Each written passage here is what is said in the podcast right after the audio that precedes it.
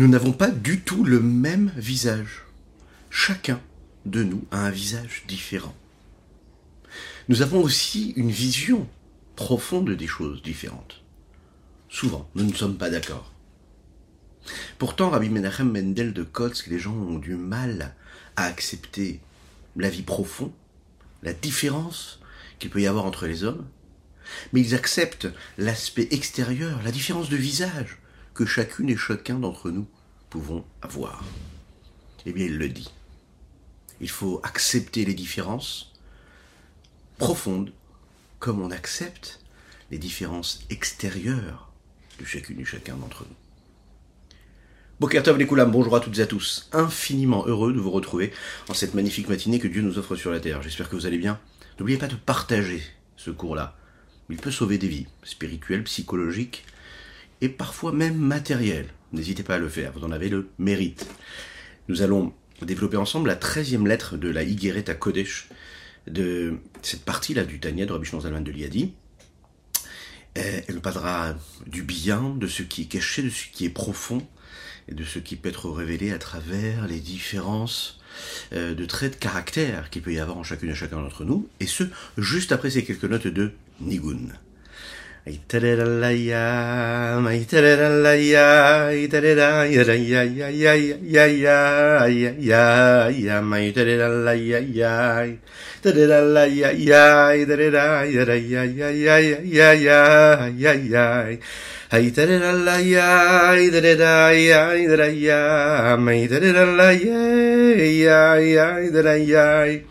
Aïe,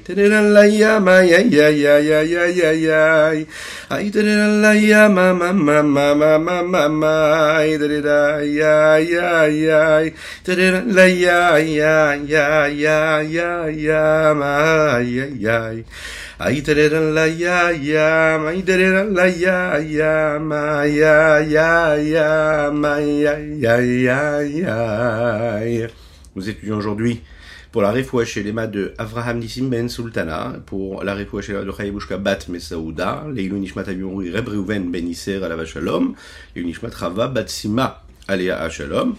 N'hésitez pas si vous aussi vous voulez dédicacer une étude ou la diffusion de la Torah, faites-le, soutenez-nous, envoyez-nous un petit message. Cette lettre-là ouvre sur l'explication d'un des versets du Teilim des psaumes qui ont été dits par David à Meller, le roi David, et qui parle de salaire qu'Akadosh octroie à l'homme, ce salaire-là que Dieu donne à l'homme pour les bonnes actions qu'il a pu accomplir, et la façon avec laquelle, l'intention avec laquelle il les fait. Ce qui est important pour le Radmorazaken, pour le Rabbi Shonzalman du Yadi, ce n'est pas le salaire, mais l'effort que l'homme produit, et ce qui est produit grâce au dévoilement du salaire. Lorsque je vois que l'homme reçoit un salaire, par ce dévoilement-là, par ce salaire-là, je peux constater l'effort qu'il a pu fournir pour arriver à cela. Maraf Il y a deux parties dans ce verset-là. Un qui parle de la ira la crainte de Dieu, et la deuxième partie, qui n'est pas cité ici dans les mots du Rabbi Zalman, Pa'alta lachosim barneged bene Adam. Ce sont deux espèces de personnes, et on va expliquer quelle est l'essence de chacune de ces personnes-là. Le bien, tout ce que tu as pu donner, et qui est caché pour celui qui te craint. Il y a ceux qui craignent Dieu, et cela se voit, et il y a ceux qui craignent Dieu et ils le cachent. Ils le cachent dans la discrétion. Cachez pas pour montrer ce qu'ils cachent, mais parce qu'ils veulent vivre dans une forme de discrétion. Euh, a priori, on peut se poser la question pourquoi c'est si important de savoir de quelle façon l'homme vit sa crainte de Dieu et sa connexion à Dieu? Pourquoi est-ce que c'est si important de détecter et de savoir jauger, juger son prochain, à savoir de quelle façon est-ce qu'il craint Dieu, de quelle façon nous-mêmes nous craignons Dieu, de quelle façon cela se voit ou pas? Dans le Tania, nous parlons de la différence qu'il y a entre un sadique et un bénoni, nous l'avons dit. Entre celui qui sert Dieu et celui qui ne l'a pas servi. Les différences, ce sont des différences de degré, de niveau. Cela montre aussi quelle est la puissance de la personnalité et quelle est la valeur et la hauteur de chacune et de chacun. Il faut savoir que le tzaddik et le Benoni, ce ne sont pas des personnes qui sont à juger euh, en fonction de leur travail, puisqu'ils ont déjà dépassé le travail de l'effort. Ils sont déjà dans le constat. Ils ne sont pas confrontés aux problématiques, ils sont déjà passés à autre chose. Ils se définissent parfois à travers les différences qu'ils ont dans leur personnalité, dans leur approche non pas dans ce qu'ils font à travers leur travail. Le principe de base, c'est que si un homme il est capable d'accomplir ce qu'il a à accomplir ici-bas sur Terre, ça veut dire de remplir son rôle ici-bas sur Terre, et vous êtes d'accord avec moi que c'est le rêve de chacune et chacun, c'est de savoir que l'on est en train d'accomplir notre mission ici-bas sur Terre. mais il faut quand même le savoir, si vraiment l'homme était capable de tout savoir et d'être conscient de ce qu'il a vraiment à faire, il ne serait plus doté d'un libre arbitre parce qu'il serait conditionné à faire ce qu'il doit faire, parce qu'il sait que c'est ce qu'il doit faire pour accomplir sa mission. Et donc là, il n'y a plus de libre arbitre. On va dire plus que ça, on pourrait dire qu'Akadosh Baruch à ce moment-là, Dieu n'a pas besoin de le créer, puisqu'il est déjà parfait, il sait ce qu'il a à faire. Nous avons chacun une tendance, nous avons quelque chose de particulier que nous n'avons pas, que l'autre n'a pas. Comme nous l'avons dit dans l'introduction de Rabbi Menachem Mendel de Kotsk, les différences de visage nous montrent aussi les différences qu'il y a dans la profondeur de chacune et chacun d'entre nous. Il y a douze tribus et chacun et chacune d'entre nous du peuple juif, nous avons une racine, une source, première. Euh, et cette racine-là, cette source-là, nous définit différemment de l'autre. Il va le dire ici dans les mots, regardons dans les mots ce que le Rabbi nous dit ici.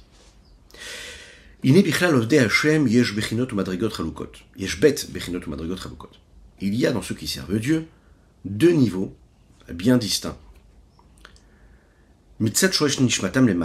Cette différence-là, elle n'est pas juste une différence extérieure et superficielle sur la forme ou sur la façon, leur qualité de conduite, mais aussi elle trouve sa racine et sa source dans justement la racine de leur âme, dans la source de leur âme.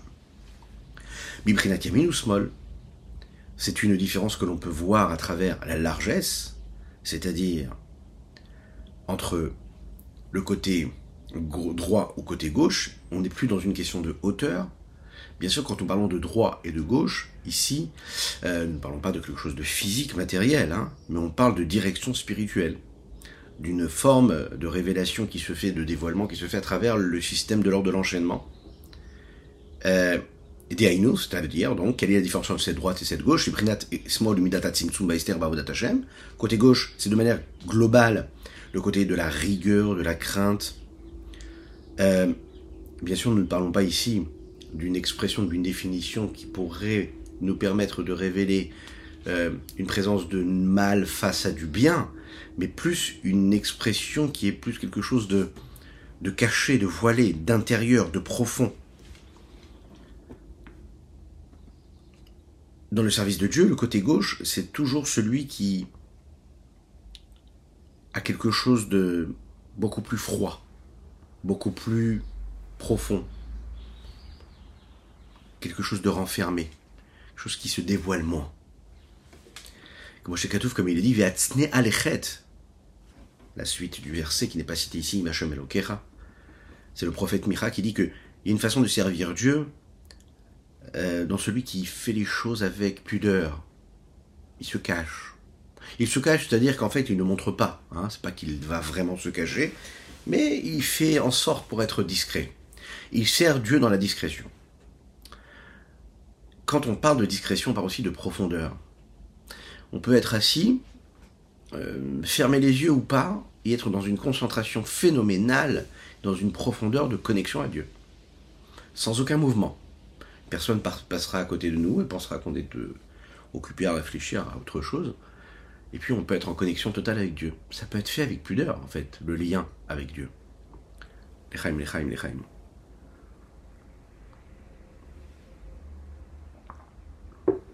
Ça, c'est une question de, trait de caractère de qualité. Vous avez des personnes qui réussissent à vivre les choses de manière profonde, qui n'ont pas besoin euh, de les partager, de les diffuser, que ce soit leur pensée, que ce soit leur action. En fait, ça les dérangerait même de savoir que les autres savent ce qu'il est en train de faire, ou dire, ou penser. Ils aiment cette connexion-là profonde. Comme il est dit ici également, Bamistarim tivke Dans Irmiya, il est dit comme ça. Chez Akadosh aussi, il y a une façon de se dévoiler, une façon d'être à l'intérieur de ce qu'il est. Et ce verset-là exprime ce trait de caractère-là, celui qui ne dévoile pas en public ce qu'il ressent. Il est caché, il est voilé, et dans un endroit où il peut pleurer tranquillement, sans que personne ne le voie, alors là, il le fait. Il ne va pas pleurer en public. Il ne va pas dévoiler ses sentiments. Il ne va pas dévoiler ses sensations, ses émotions ou son expérience. Il les garde pour lui. Dans ce qu'il fait, c'est-à-dire que même quand il étudie la Torah, comme les Chachamim le disent, Kol osek batora tout, ce tout celui qui, qui étudie, qui s'investit dans la Torah de manière cachée, ok? C'est-à-dire qu'il ne fait pas tout pour le dévoiler. Euh, alors, il est dans cette forme de pudeur-là, de discrétion. Ça, c'est ce que nous appelons le côté gauche. Côté gauche. De restriction, de contraction, de retrait. Rabbi Shonzano dit de cette vertu-là du côté gauche, c'est de cela que vient aussi, hein, de cette forme de pudeur-là qu'on peut voir, et, que vient ce niveau-là de Tzimtzum et de limite qu'il y a dans le service de Dieu. C'est-à-dire qu'à chaque fois que je m'empêche de faire quelque chose, que je suis dans la restriction, dans le retrait, dans le refus de dévoilement, eh bien quelque part je suis en train de retenir quelque chose. Donc à chaque fois par exemple que je dois servir Dieu et que je dois m'empêcher de faire, de dévoiler, de penser ou de parler, ok? C'est aussi l'expression d'une forme de gvoura, mais ça peut être quelque chose de totalement positif. Je ne dois pas dire, je ne dois pas m'exprimer, je dois me retenir. J'ai un élan de colère, de jalousie, de vengeance qui vient en moi, je le retiens. Qu'est-ce que j'ai utilisé à ce moment-là? J'ai utilisé ce trait de caractère qui est le retrait, la gvoura. J'ai vraiment envie de dire cette chose-là, mais je ne vais pas la dire. C'est de la gvoura, c'est de la rigueur. Mais c'est aussi ce qui va me permettre aussi de faire une mitzvah aussi. C'est ce qui va m'empêcher de faire une avéra, mais ce qui aussi me pousse à faire une mitzvah. Kemo, par exemple, il dit ici Betzdaka, dans la mitzvah de. Elle est définie dans la loi comme l'iot nidon be'esegiad. Il y a une description, c'est quoi? C'est de donner ce que tu peux. Ça veut dire ce qui correspond à tes moyens. De pas donner plus. Donc un homme, il doit compter ce qu'il a, considérer ce qu'il a, et il doit regarder ce qu'il peut donner, ce qu'il peut se permettre de donner, et il va donner. Ça, c'est ce que la halakha le dit. Comme il est dit, Celui qui donne à la ne doit pas donner plus qu'un cinquième de ses rentrées, de ses bénéfices, pour pas être dans une situation lui-même où il aura besoin de demander aux autres. Ou Kai Yavna, c'est ce qui va se passer aussi, ou Mitzvot, dans l'étude de la Torah ou dans les autres mitzvot.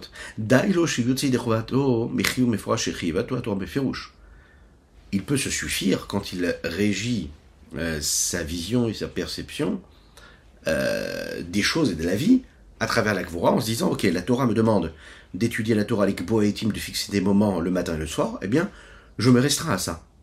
C'est une forme de Gvora quelque part. Je fais en sorte par contre d'avoir des vrais cours de Torah le matin, le soir, des moments fixes où je m'installe et j'étudie vraiment de manière fixe. Cet empressement, cette force, cette conviction, il va l'investir dans le fait qu'il ne ratera jamais son rendez-vous. Donc il a une forme de rigueur dans ce qu'il fait. C'est ce que nous pouvons appeler ici l'expression même du côté gauche que nous pourrons avoir chacune et chacun d'entre nous. Amidat Gvura, la vertu de Gvura de rigueur.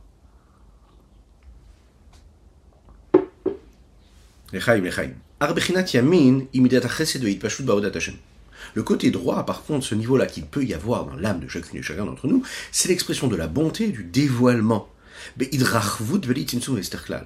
Dans une forme de largesse, sans contraction, sans restriction, sans voile aucun, comme le dit David Amelech également dans les Tehillim. J'irai avec largesse. C'est un homme qui, quand il fait une mitzvah, quand il prie, quand il étudie, il ne fait pas attention à regarder les limites, les frontières, les barrières. Il se lâche. Partout où il est, il étudie la Torah. Partout où il est, il prie. Il prie avec ferveur, il ne, il n'est pas dans ces limites-là. D'accord? Il vit avec largesse. Alors c'est une forme de service de Dieu qui ne s'arrête pas à des limites, et qui n'est pas dans cette forme de pudeur, et il est vrai que le pendant de cela, c'est le dévoilement. C'est-à-dire que c'est une personne, bah, quand elle fait quelque chose, on le voit.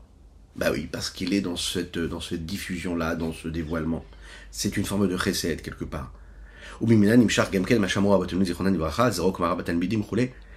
Yudanassi le dit à son fils Rabban Gamliel, comme dans un testament.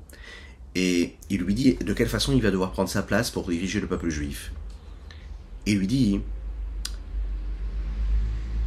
euh, comporte-toi avec une forme de gvoura de rigueur. Fais attention aux limites, fais attention aussi à la qualité des choses, et n'aie aucune euh, ne te laisse pas avoir par cette tendance que tu pourrais avoir de lâcher les principes. Sois droit et sois convaincu par tes limites et enseigne cela à tes élèves.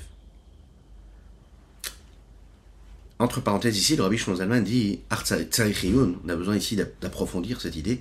Véniré, il semble chez Kodem A priori, dans ce texte-là, on dit qu'il peut-être qu'il faudrait inverser ce qui a été dit ici, en fonction du sujet. D'abord parler de la droite et ensuite parler de la gauche. On va le voir ici dans le texte. Dans le côté du, niveau de la droite, même quand il n'y a aucune limite, aucune frontière, aucune restriction, aucun voile, il n'y a pas d'arrêt à cet esprit d'offrande qu'il peut avoir, cette générosité qu'il a. Ben bitzdaka, que ce soit une générosité dans la zdaka, ou ben betalmud Torah ou shar mitzvot, que ce soit dans l'étude de la Torah ou dans les mitzvot. Et cela ne suffit pas à lui de se rendre quitte de sa mitzvah de petites pièces dans la tzedaka ou d'études de la Torah, comme nous l'avons dit par exemple dans la tzedaka, que bien sûr qu'il y a des règles dans la Torah qu'on nous dit qu'on doit euh, pas donner plus qu'un cinquième par exemple. Mais comme le Rabbi Shonzan nous l'a dit également, ça c'est dans le cas où un homme il n'a pas fauté. Mais un homme qui a fauté, et qui normalement, on est tous confrontés à cela, Normalement, il devrait jeûner tellement de jeûnes. Nous avons vu ça dans les guerres à Teshuvah, le nombre de jeûnes qu'il faudrait faire pour rattraper toutes les fautes qu'on a pu commettre. Et qu'aujourd'hui on nous dit tu peux pas jeûner parce que la santé ne nous le permet pas. Et que de quelle façon je peux rattraper ces jeûnes-là et de me faire pardonner par Dieu, c'est en donnant la tzedaka? Donner la tzedaka plus que le cinquième. Donc comme il y a des fautes à pardonner, la tzedaka, on peut pas se limiter, il faut donner encore et donner, donner, donner. Maintenant, cette personne-là qui donne, elle vit à travers ce niveau-là de chesed, de bonté. Il ne s'arrête pas à ce qui est nécessaire et ce qu'on lui demande de respecter pour s'acquitter. Et la had il donne à l'infini sans aucune limite.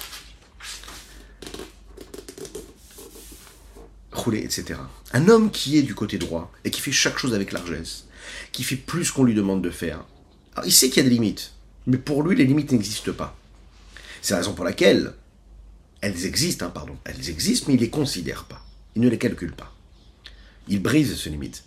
Que ce soit dans la Tzedaka, il va donner plus qu'il ne peut, que ce soit dans l'étude de la Torah, il va étudier plus qu'il ne peut, ou qu'il ne devrait. Hein. il y a celui qui va se dire, ok, très bien, je vais étudier ce soir, tout le reste de la journée, je peux rester dans le monde profane.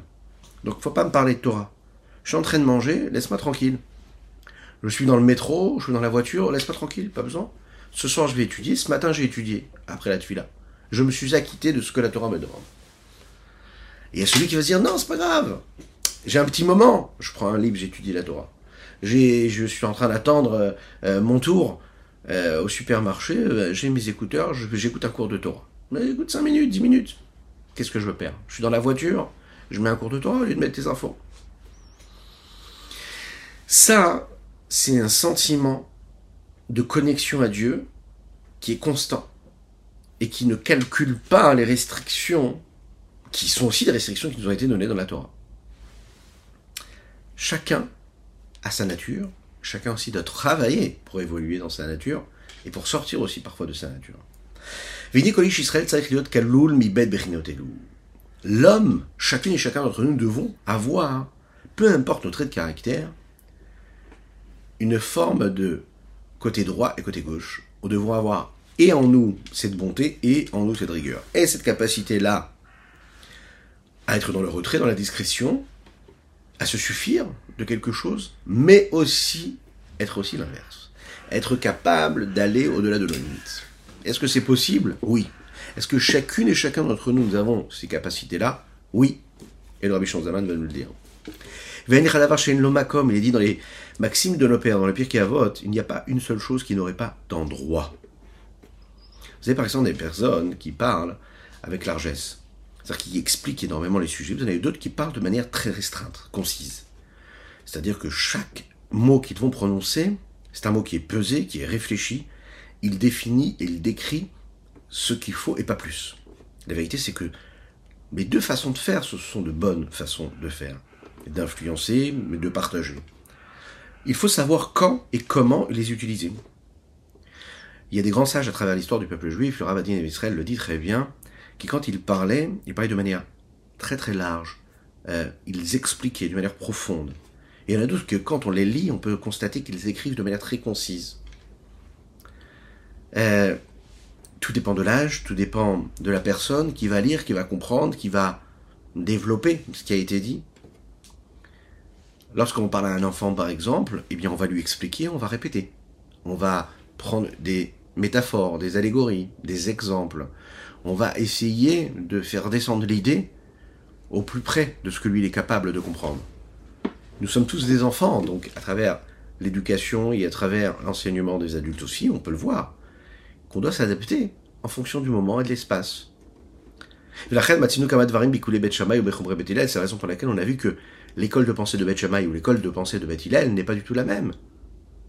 C'est la raison pour laquelle aussi on voit que, par exemple, l'école de pensée de Beth Shammai, qui était celle qui était plus, qui avait tendance à être plus dure, et celle de Beth à être beaucoup plus cool, eh bien parfois, l'école de pensée de Beth Shammai, eh bien, prenait la place quelque part de Beth Hillel, et là devenait beaucoup plus cool, là où Beth lui, donc il devenait beaucoup plus, là où Beth devenait lui beaucoup plus rigide et qui prenait la place quelque part de Beth.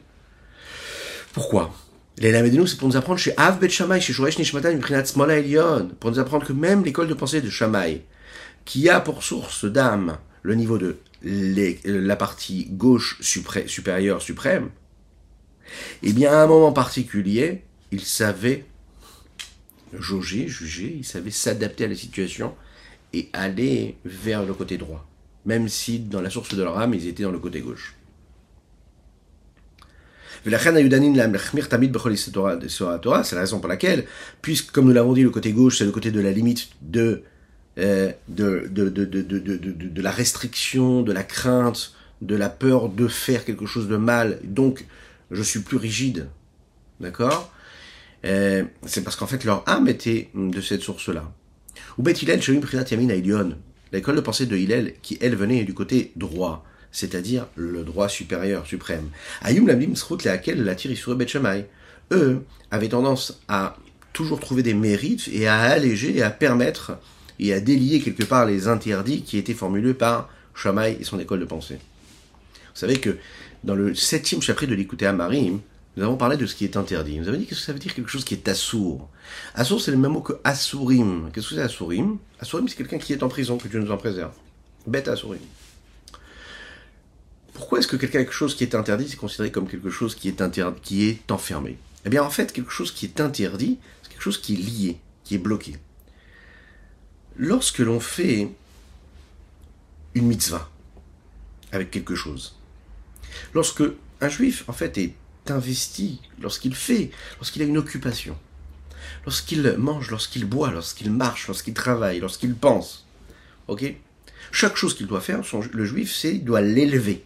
C'est-à-dire qu'il doit à chaque fois faire en sorte que le lien qu'il a direct avec tous les éléments du monde, tous les moments, tous les objets, tous les rapports humains qu'il va avoir, les rapports qu'il va, qu'il va avoir avec les créatures terrestres ou célestes, doivent toujours être dirigés vers Dieu. Cela doit avoir un sens divin, de sainteté, de pureté. Ça n'est pas juste là vécu comme ça, sans raison. C'est là pour créer quelque chose. C'est là pour s'élever, être sanctifié.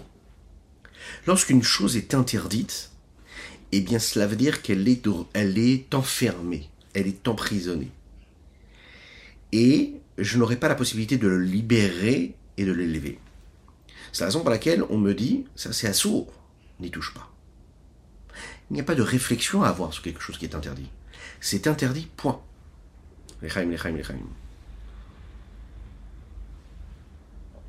Vous savez, dans l'éducation des enfants, on nous dit comme ça que on a tendance à penser qu'il faut toujours tout expliquer. Et en fait, non, un enfant, il a besoin de limites. Vous connaissez ce principe. Un enfant, il a besoin qu'on lui dise non. Testez-le chez vous à la maison.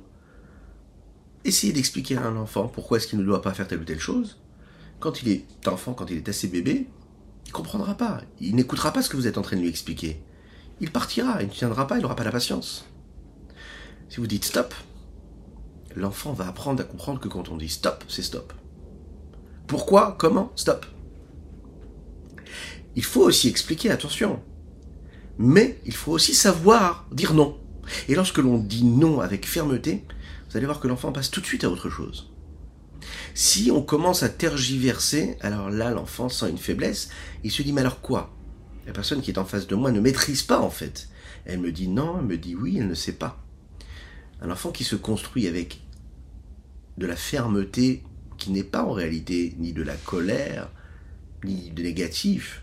Ça peut être une fermeté joyeuse, heureuse. Ça peut être un non qui est prononcé avec un sourire, avec de la joie, du bonheur.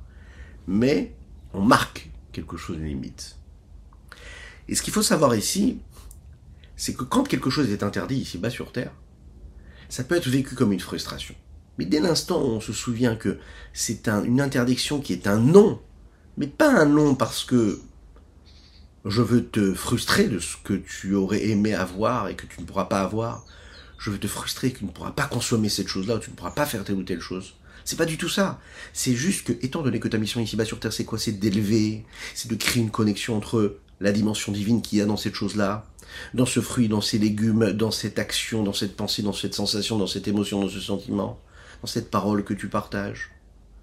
Ton but à toi, c'est d'élever Dieu, la divinité qu'il y a dedans et que tu ne peux pas le faire parce que c'est quelque chose qui est interdit et qui est impur, eh bien c'est assourd. Donc tu n'as pas de contact à avoir avec elle.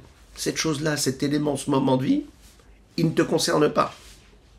Tu commences même pas à réfléchir. Ça ne fait pas partie de ton cahier des charges. Tu es descendu ici bas sur terre pour cela. Ça ne te parle pas. Donc à source quelque chose qui est enfermé. Maintenant, lorsque l'on va trouver une solution, à travers l'école de pensée de Hillel par exemple, pour rendre permis ce qui pourrait être interdit par Beit. Alors à ce moment-là, on est en train d'apporter du chesed, on est en train de libérer cette chose-là et de lui permettre d'être élevé. D'accord? Donc il y a un sens profond à cela. C'est pas juste permettre pour permettre.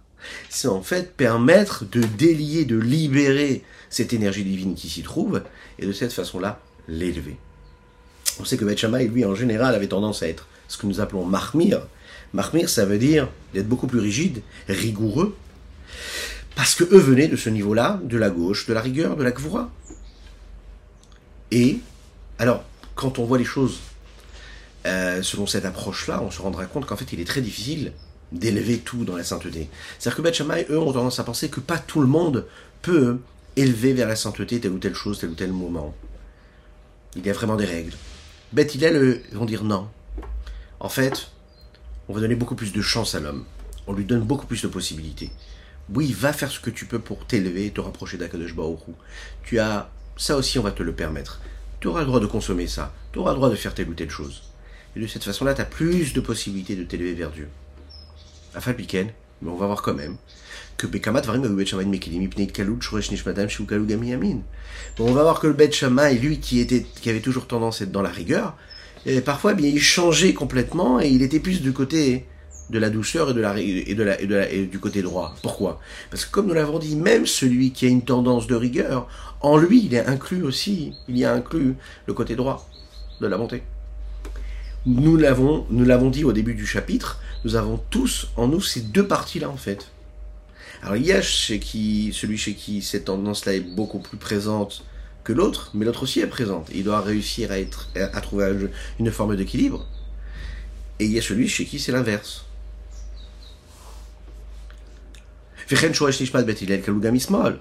Beth il a aussi une forme de rigueur en lui.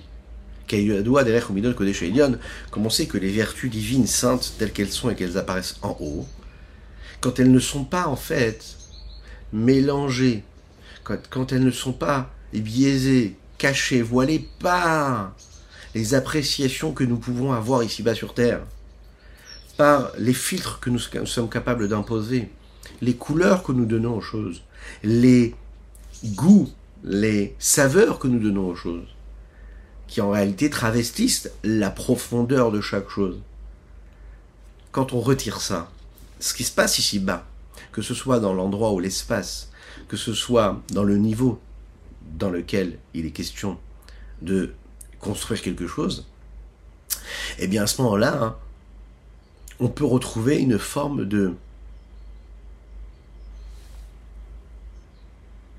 on va dire ici de d'équilibre entre une forme de rigueur et de bonté qu'il pourrait y avoir.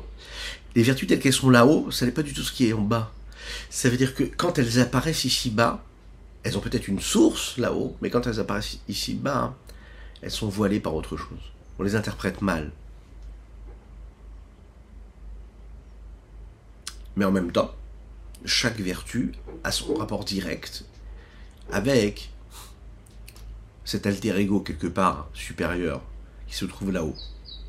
Et chacune de ces midotes est reliée l'une avec l'autre.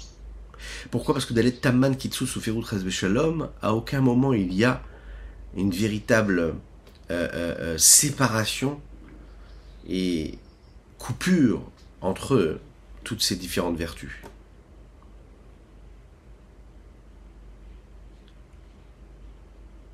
Mais comme nous l'avons dit, hein, qu'est-ce qui nous dit Rabbi Menachem de Kotsk?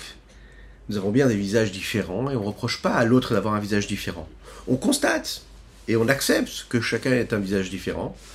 On doit comprendre aussi que nous avons tous des vertus différentes, des traits de caractère différents et on doit accepter ces traits de caractère. Chaque mida, chaque vertu est inclue l'une de l'autre. Comme la sagesse, ceux qui maîtrisent la sagesse cachée, savent qu'en fait, euh, les midotes, elles sont incluses l'une dans l'autre. Ok? Maintenant, quand elles ne réussissent pas à s'inclure l'une dans l'autre, chaque, quand chaque mida, chaque vertu est séparée pour ce qu'elle est, eh bien à ce moment-là, vous savez ce que qu'on appelle ça? On appelle ça le, monde du tau. Hein, c'est un monde où les réceptacles ne peuvent plus supporter ce qu'ils reçoivent. Le monde, ce qu'il y a dans le monde, la réalité de la vie dans laquelle nous vivons ne peut pas exister. Le monde de la réparation, ce que nous appelons le Olamatikoun, dans lequel nous nous trouvons, c'est un monde où il y a les différentes vertus, il y a différentes distinctions, les différents traits de caractère, mais chaque trait de caractère est là pour aider l'autre à se parfaire, à se bonifier, à se polir. Quand nous savons que dans la vertu de bonté, il y a aussi une forme de vertu de rigueur, quand nous savons que dans la rigueur, il y a aussi une forme de bonté, et parce que dans la sainteté, on est capable de comprendre que toutes ces nuances-là, cette palette de différences, c'est là pour en réalité créer une forme d'union et d'unicité, alors on comprend que tout cela en vaut la peine et que les différences sont là pour servir en réalité de la beauté, l'harmonie,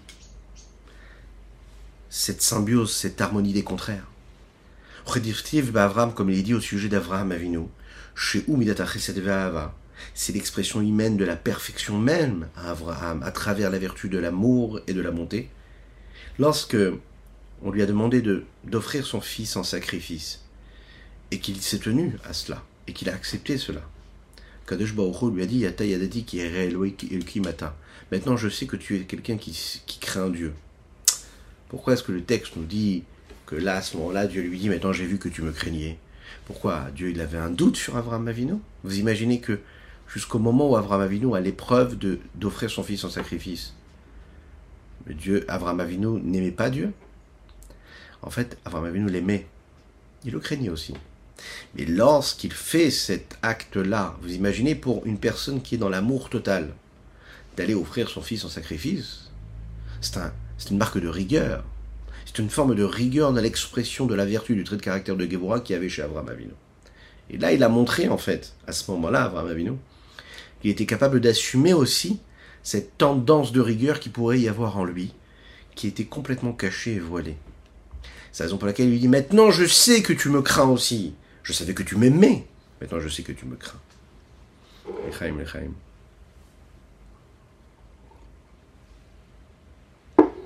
Lorsque le troisième jour, les anges viennent rendre visite à Abraham Avinu et qu'ils ont cet aspect humain, lorsqu'il est malade, lorsqu'il souffre, ça n'est pas une épreuve pour Abraham Avinu, au contraire. Vous imaginez bien. Abraham Avinu souffre après avoir fait la Brit Mila, il y a des anges qui arrivent, il souffre peut-être, mais la vertu de bonté qui est en lui, parce que c'est du chesed, fait qu'il se lève et qu'il dit je me, lève et je fais et je passe outre ces épreuves-là, ces difficultés, je me lève pour accueillir ces invités. Une personne, par exemple, qui est dans la difficulté, mais qui a en elle ancré cette vertu de bonté, elle est capable de soulever des montagnes. Elle est capable de soulever des montagnes parce que l'expression de la bonté est en elle, est en elle. Être capable maintenant de faire quelque chose dans la rigueur, alors que toi, tu n'es pas du tout dans cet état d'esprit, ça c'est une véritable épreuve. Lorsqu'il s'habille, qu'il se part de cette vertu-là de rigueur, il emprunte une dimension divine à Abraham Avinu qui est très particulière. À l'idée chez la vache, et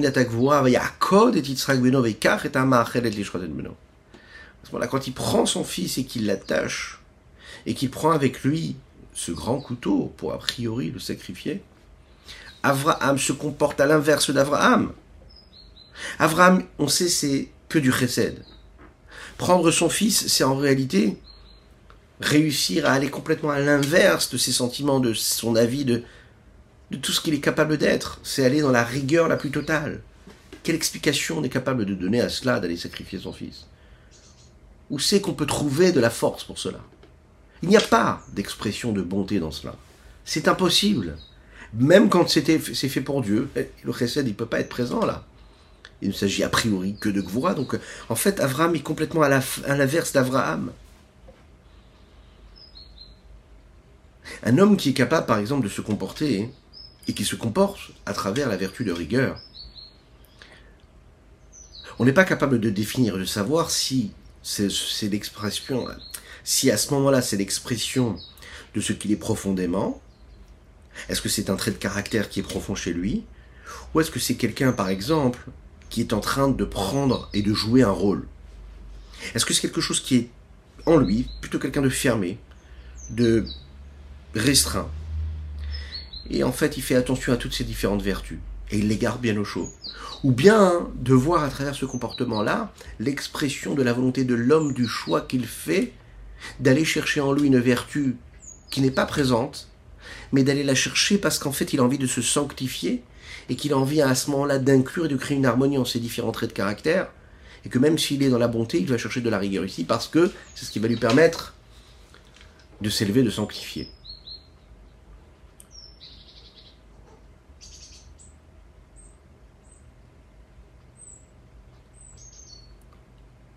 Avraham ou Havaï, le prophète Ishaïa le dit comme ça. Avraham, ou Avi plus précisément, que Avraham Avinu est considéré comme le bien-aimé de Dieu.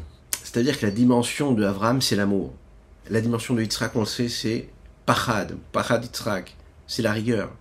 Et puisque toutes ces différentes vertus saintes sont unies et sont imbriquées une dans l'autre, pourquoi est-ce que le verset dans Ishaïa a défini Avram Avinu comme étant celui qui est du côté de l'amour, alors qu'on sait qu'il est fait de toute cette richesse des différents traits de caractère? Pourquoi est-ce qu'Yitzhak est restreint quelque part à cette restriction, à savoir, oui, une question de rigueur? Il est Là, le Rabbi Shonzalman nous dit les différences qu'il y a entre l'apparence que peut avoir, la tendance que peut avoir Avram Avinu, Yitzhak Avinu, c'est au niveau du dévoilement. C'est-à-dire que la façon avec laquelle Abraham se définissait et se dévoilait, existait, c'était à travers justement cette, euh, cette vertu de bonté. Il nous apparaissait comme un homme qui est du côté de la bonté. Mais ça ne veut pas dire qu'en lui il n'y a pas une vertu de rigueur. De la même manière que quand nous parlons d'Yitzhak et qui était du côté de la crainte, de la ira, cela ne euh, repousse pas complètement le fait qu'il y ait en lui une forme de vertu d'amour. Abraham n'est pas seulement de la bonté, Yitzhak n'est pas seulement de la rigueur. La différence qu'il y a entre eux, c'est dans le dévoilement de ce qu'ils sont, de leur forme d'expression extérieure. Chez Yitzhak Avinu, la vertu de rigueur était dévoilée. Et par contre, ce qu'il avait en lui d'amour était beaucoup plus caché, vous voyez. Et l'inverse chez Avram Avinu, à la Shalom. Chez lui, la bonté était beaucoup plus dévoilée et la crainte était beaucoup plus cachée. Quand on est capable de définir une personne d'une certaine façon et de le voir à travers sa vie, à travers sa façon d'être, à travers sa personnalité, à travers sa façon d'accueillir les gens, de les regarder, de leur parler, de les sentir, cette personne-là, elle peut être définie à travers le trait de caractère qui est dominant chez lui, ce qui ne veut pas dire que si c'est dominant, il n'y en a pas d'autre. L'essence profonde d'un homme, c'est qu'il a en fait la richesse de toutes les vertus. Et d'ailleurs, David Ameller le dit très bien dans ses versets, et nous l'avons dit, hein, au début de ce chapitre-là, de cette lettre-là du Rabbi Shlomo Zalman. C'est ce que David Ameller dit dans les psaumes, Marav Fanta Maintenant, on peut comprendre. Quel est ce bon, ce bien, cette bonté, Asher Fanta que tu as caché l'irecha dans ceux qui te craignent On ne comprenait pas ce qu'on voulait dire. Que vient faire ici la bonté dans la crainte, cachée dans la crainte Là, maintenant, on peut comprendre. C'est-à-dire que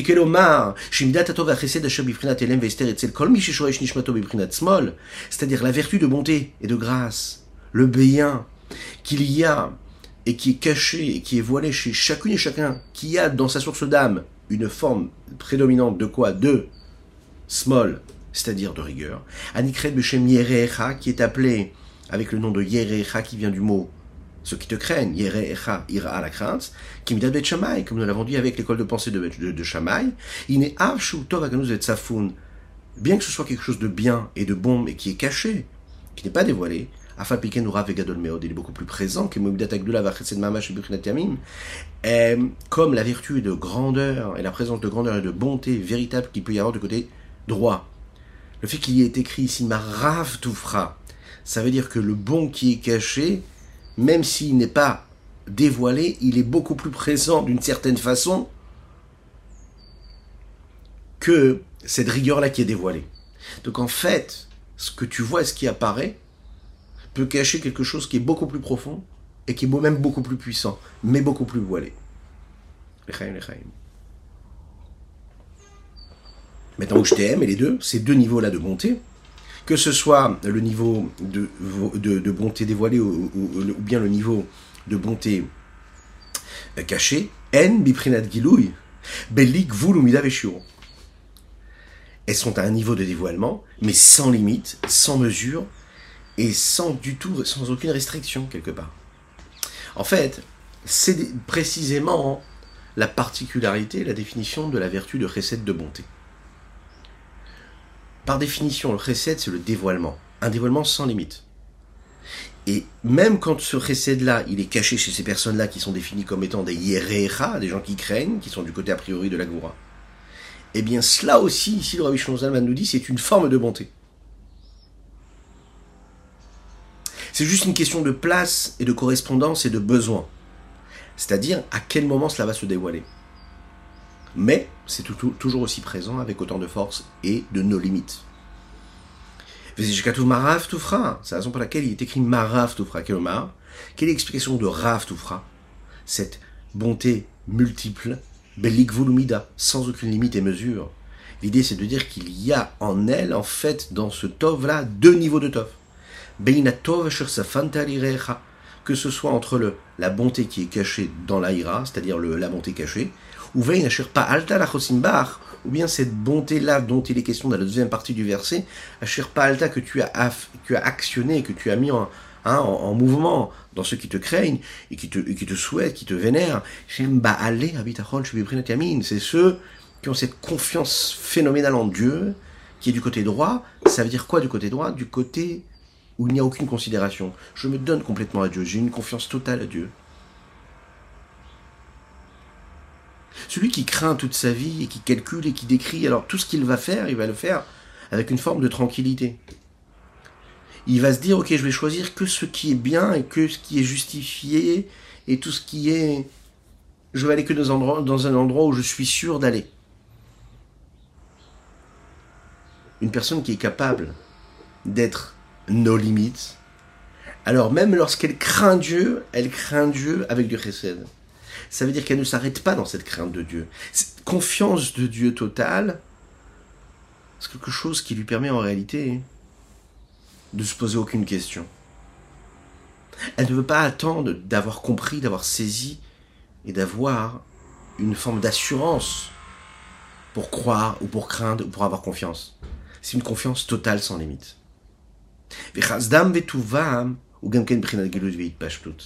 La bonté, la grâce qui peut se trouver chez ceux qui craignent Dieu est aussi présent à, un niveau de dévoilement. Comme il dit dans la suite du verset, Neged Bele Adam, face aux hommes. Velo Simtsum euh, et pas de manière restreinte et voilée du tout. Ensuite, le rabbi Shonzaman va rajouter quelque chose qu'on peut apprendre d'une précision qu'il y a dans le langage du verset. On pourrait se poser la question, pourquoi est-ce qu'il est écrit Asher lirecha que tu as caché pour ceux qui te craignent? A priori, ici on parle de quelque chose qui est déjà dans ceux qui craignent Dieu. Donc on aurait dû marquer ici birecha, c'est-à-dire à, l'intérieur de ceux qui t'aiment. Pourquoi il a marqué vers ceux qui t'aiment, devant ceux qui t'aiment? Et il répond, il dit, dans l'âme de chacune et chacun, il y a des différentes parties. Il y a des parties qui sont cachées, des parties qui sont dévoilées. Et dans ces parties-là, qui sont l'expression de l'âme mais cachée, il est britazo, ce, cette partie qui est cachée, qui n'est pas dévoilée, elle n'est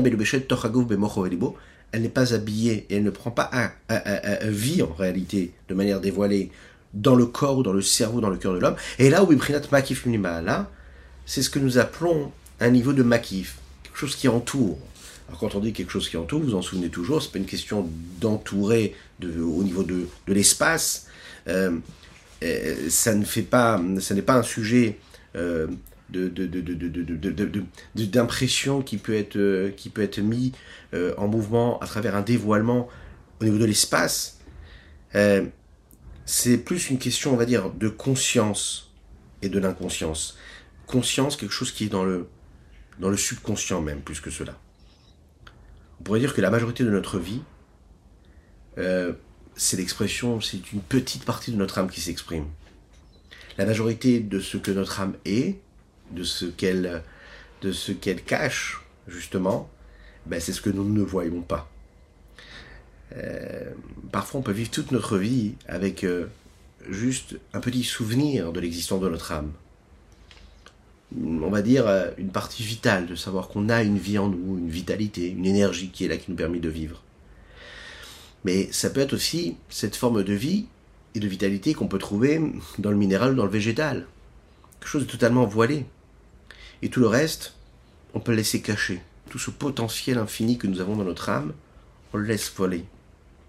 Et plus un homme grandit, plus un homme se sanctifie, plus un homme s'élève, plus un homme se purifie, et bien plus il devient conscient.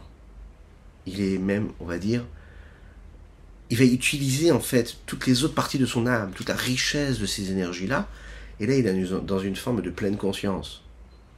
Quand il se lève le matin, qu'il dit Modani, se lave les mains, il marche dans la rue, c'est plus du tout le même homme, parce qu'il est dans une forme de conscience de ce qui se passe.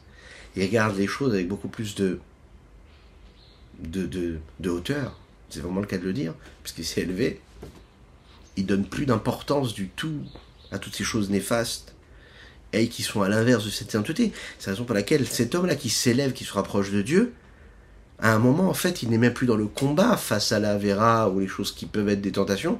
En fait, il les voit même plus, il les regarde même plus, il n'existe pas à ses yeux. Parce qu'il est happé par une force, par une sainteté, par quelque chose de beaucoup plus grand que lui.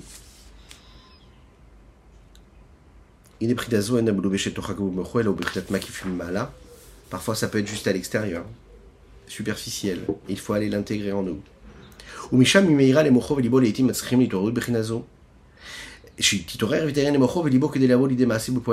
nous l'avons dit, le signe de la sainteté, c'est que parfois ce qui est caché n'est pas toujours caché et que parfois cela va se dévoiler. D'une certaine façon, ça va aider l'homme en fait à un moment précis à se changer, à se transformer, à changer sa personnalité. comme nous l'avons dit, un homme qui est plus du côté de la rigueur, eh bien, parfois, hein, il a une tendance de bonté qui va s'élever, d'ouverture, et il va sortir de ses limites. Rav. Il est dit comme ça sur cela, que le niveau, la vertu de bonté et de grâce, qui n'a pas de limite, qui n'a pas de mesure, qui se trouve chez chacune et chacun du peuple juif, ou ce niveau-là est en fonction de ce qu'il peut y avoir, euh, c'est-à-dire dans l'âme qui est habillée dans le corps. On sait que l'âme, elle, se dévoile à travers quoi? À travers des réceptacles, c'est-à-dire des moyens d'expression. Maintenant, lorsque le corps de l'homme est un moyen d'expression qui est grossier, qui est trop grossier, eh bien, le moyen d'expression de l'âme aussi est restreint. Il va dépendre aussi de ce corps-là. Donc si l'âme veut s'exprimer, elle a besoin d'un outil pour s'exprimer. Et pour s'exprimer, elle a besoin d'un outil. Et quel est l'outil? C'est son corps. Donc il faut faire en sorte d'avoir un corps qui est le plus subtil et le plus raffiné pour permettre à l'âme de s'exprimer de la manière la plus raffinée. La reine, c'est la raison pour laquelle, puisque dans chacune et chacun, il y a cette niveau de, ce niveau-là de d'infini, de Rav Toufra, par rapport à Dieu, Gamata Hashem, petit Nagimem, Bebinatras Dechagdol, Belik Volutachitanik Red on demande à Kadosh Baruch aussi de se comporter avec nous, avec cette capacité-là de d'être dans la bonté sans aucune limite, sans aucune barrière, sans aucune frontière, de la même manière que les juifs, lui, il dévoile en lui cette force-là au moment où il en a besoin, c'est-à-dire ce niveau de, de bonté qui dépasse toutes les limites qu'il pourrait y avoir. Alors on demande quelque part à Dieu de se comporter avec le peuple juif de la même façon. Des Itresed, de Itresed, parce qu'il y a différentes façons de vivre le Chesed, comme il est expliqué dans le Zohar. Il y a différents niveaux. Itresed, Olam, il y a le Chesed qui est une bonté qui correspond aux distinctions et aux limites du monde. Il y a, ça veut dire quoi? Ça veut dire Il y a le chesed qui dépend du monde, c'est-à-dire un chesed qui est face à de l'akvora. Et donc l'akvora, ça va être à chaque fois de restreindre quelque part, de bloquer la bonté de Dieu. Ça, c'est un chesed qui est premier niveau. Aval Chesed Elion, qu'est-ce que c'est Chesed Elion Chesed Elion, c'est un Chesed d'une bonté supérieure, suprême, qui dépasse même la profondeur même des mondes. Chesed. Ein kenegdo Il n'y a rien là qui limite en fait cette diffusion, ce don, ce partage que Dieu peut donner à l'homme. Cela vient du sovev. Vous savez que le sovev, c'est ce qui entoure, c'est ce qui est maquif, c'est à l'extérieur. Extérieur, c'est-à-dire qu'il n'est pas assujetti au changement et au différence et aux limites. Donc là, c'est une lumière qui est beaucoup plus grande. Infinie, quoi. Tmira de Chol Temirin. Ça dépasse l'existence et l'entité même du monde. Ça dépasse aussi toutes les voiles qu'il pourrait y avoir. Anikra Keterelion. Et qui est appelée la couronne supérieure. De la même manière que la couronne qui est supérieure, elle entoure le monde, elle entoure la tête sur laquelle elle est posée. Eh bien, le niveau de Sovev, il entoure aussi tous les différents mondes ils se, ils se, séparent de leur forme d'existence, ils se séparent de leurs entités et donc de leurs limites, de leurs distinctions. Il est capable de passer outre tout cela. Et quand il est capable de passer outre tout cela, ben, il est capable aussi en réalité ben, de dévoiler ce qui est complètement caché. C'est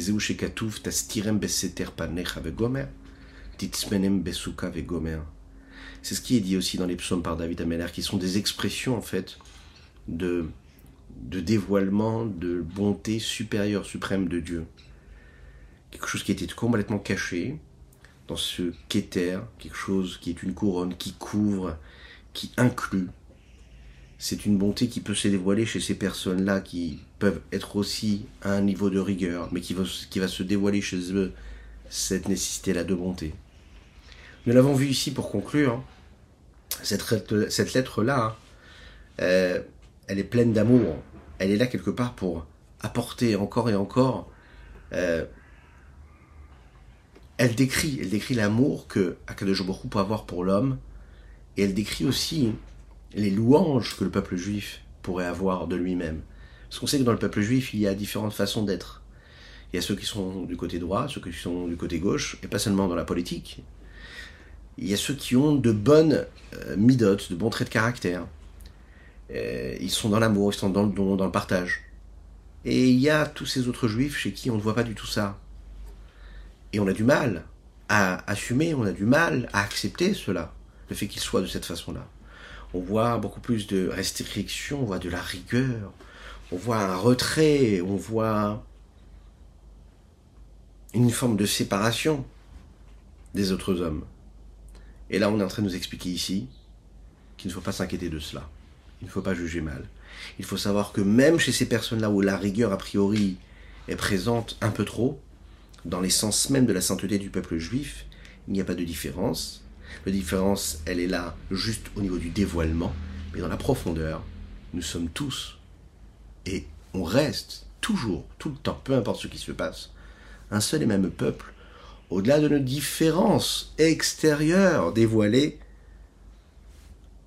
des frères d'une seule et même énergie unique, vitalité unique, comme le rabbi Shonzama le dit dans le chapitre 32 de l'écouter à Marim, qu'est-ce qui nous différencie? C'est notre aspect, physique, corporel. Mais si on regarde la source de l'âme, nous avons la même source, la même racine. S'en rappeler à chaque moment de notre vie, même si c'est très très très compliqué. Que Dieu nous aide, qu'il bénisse chacune et chacun d'entre nous dans la montée de la grâce et la miséricorde, et qu'il nous libère de ces chaînes-là qui nous bloquent, hein, dans ces différences-là, afin que nous puissions, Bezrat Hashem, vivre très très rapidement un dévoilement total, celui de Dieu, travers l'humanité tout entière. Il apportera la paix et la sérénité. Pour cela, il faut que Mashiach vienne. C'est la raison pour laquelle partager cette étude de Chassidut, c'est ce qui permettra la venue de Mashiach. C'est une promesse, hein, et elle ne vient pas de moi. Je vous souhaite une excellente journée et de bonnes nouvelles. À bientôt.